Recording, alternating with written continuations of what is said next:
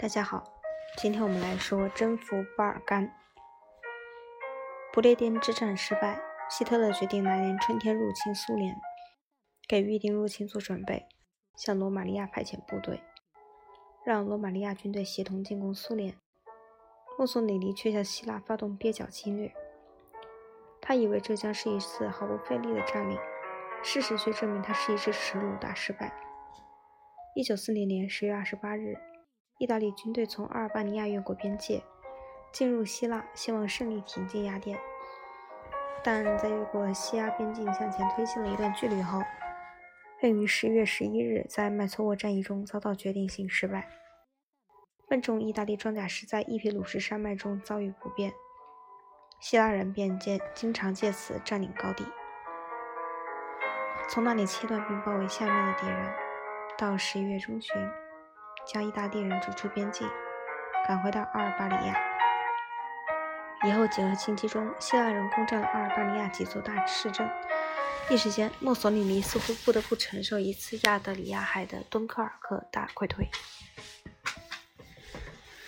希特勒不能对意大利人的挣扎袖手旁观，尤其是因为英国人正将空军部队派往希腊。一旦他开始入侵苏联，这将造成许多麻烦。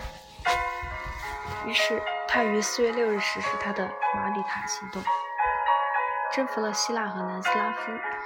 同在波兰和法国一样，纳粹德国的装甲师和空军以破竹之势前进。巴尔干半岛的高山地形没有像人们所期望那样成为有效障碍。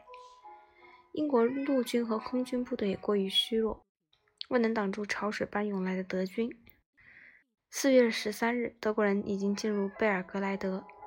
十天以后，英国人将他们的部队从希腊南部撤到了克里特岛。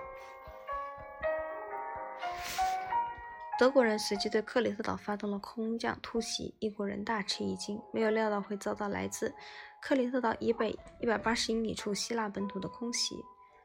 德国人遭受了重大损失，他们还是在六月初完全控制了该岛。最终。除了在巴尔干的胜利外，希特勒军队还在精明强干的埃尔温·隆美尔将军的领导下，在北非取得了同样令人印象深刻的胜利。在将巴尔干和北非控制在手中之后，希特勒命令他的陆军于1941年6月22日越过苏联的边境。下一节我们会讲到第二节，战争的全球阶段，入侵苏联。这里是全球通史，从史前史到二十一世纪。我是柯小黑，我们下周见。